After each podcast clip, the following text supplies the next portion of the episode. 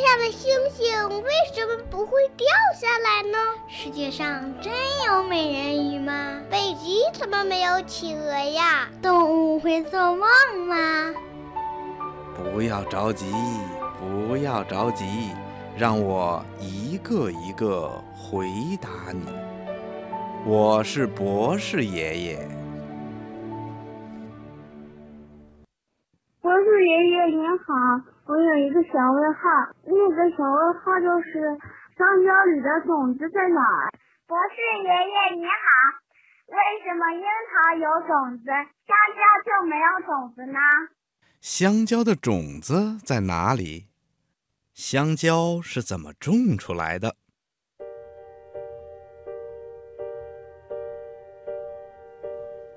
小朋友，香蕉啊，是我们经常吃的水果，特别是在南方气候比较热的地方，很多的果园里呀，都种着香蕉。因为香蕉的生长需要温度和水。所以呀，南方种植的香蕉结出的果实特别的多，味道也特别的好。香蕉的营养非常丰富，含有淀粉、蛋白质、果胶、多种维生素和钙、磷、铁等矿物质。如果你到种植香蕉的果园里去参观，你会发现呐。香蕉的叶子虽然长得又宽又大，却常常是一片一片的弯下腰来，但是它的根茎却藏在地下。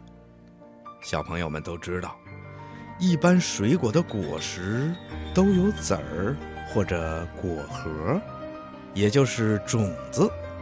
可是啊，每当我们吃香蕉的时候，并没有发现香蕉里有籽儿或者果核。那么，香蕉的种子藏在哪里呢？原来呀，香蕉在几千年以前是野生野长的。后来，人们虽然发现它的果实可以吃，但是吃起来很麻烦。这是因为在香蕉里。有好多黑色的小硬粒儿，也就是香蕉的种子。人们很难把这些小硬粒儿跟香蕉的果肉分开。后来呀，人们把野生的香蕉带回家去种，并且想了很多的办法，最后啊，终于培育出了没有种子的香蕉。